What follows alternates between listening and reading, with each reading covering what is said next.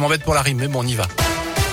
Bonjour Jérôme, bonjour à tous. À la une, trois camions incendiés ce week-end à Rouen. Des poids lourds appartenant à l'entreprise du déménagement Chambon ont été détruits par les flammes dans la nuit de samedi à dimanche boulevard Mulsan.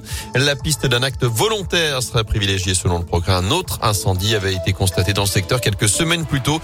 Une enquête a en tout cas été ouverte.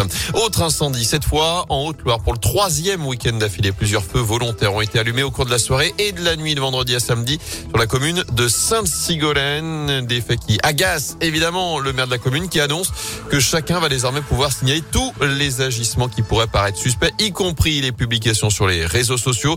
L'anonymat des signalements sera garanti, dit-il. La mairie qui appelle également à accélérer la mise en place du dispositif participation citoyenne prévu de longue date selon le progrès. Attention sur les routes avec ces fermetures à prévoir toutes les nuits de cette semaine sur la RN 88. Ça se passe autour de saint puisque la circulation sera coupée la nuit prochaine de 21h à 5h entre Terre-Noire et la Croix de l'Orme en direction de Firmini. Fermeture ensuite mardi, mercredi et jeudi soir, cette fois-ci au niveau de l'échangeur de Mon Plaisir, toujours en direction de Firmini et de la Haute-Loire.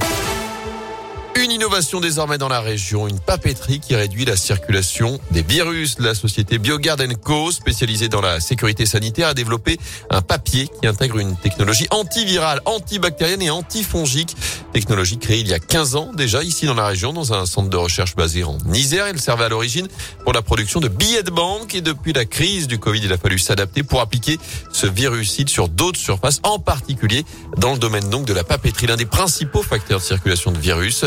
La région a lancé un partenariat avec cette entreprise. Elle utilisera désormais ce papier en interne pour ses courriers postaux. Un vrai enjeu de société selon euh, Johan Goulot, responsable projet chez Biogarden Co. Nous avons mené quelques études afin de savoir euh, quelles sont les nouvelles habitudes qui ont été prises par le public sur, par exemple, la réception d'un colis, sur les achats dans les supermarchés. Est-ce qu'ils touchent les produits? Est-ce qu'ils sont inquiets du fait que le virus peut se retrouver sur la surface d'un packaging? Il s'avère qu'un grand nombre ce public est inquiet et on s'est dit c'est une bonne idée d'ouvrir et d'appliquer cette technologie en dehors du billet de banque et nous adaptons en fait nos formulations pour obtenir les triples performances antifongiques, antibactériennes et antivirales. Et selon les études menées, la charge virale de cette papeterie serait 100 fois moins élevée que celle du papier sans cette technologie.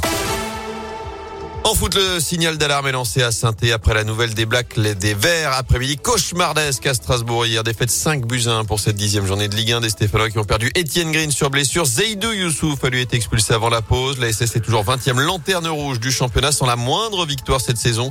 Avant de recevoir Angers, ce sera vendredi soir dans le chaudron. Chez les filles, la logique a malheureusement été respectée. Les féminines de la SS se sont inclinées 2-0 hier sur le terrain du PSG. Et les voilà dixième sur 12 au classement de première division. Le prochain match des Attention, danger.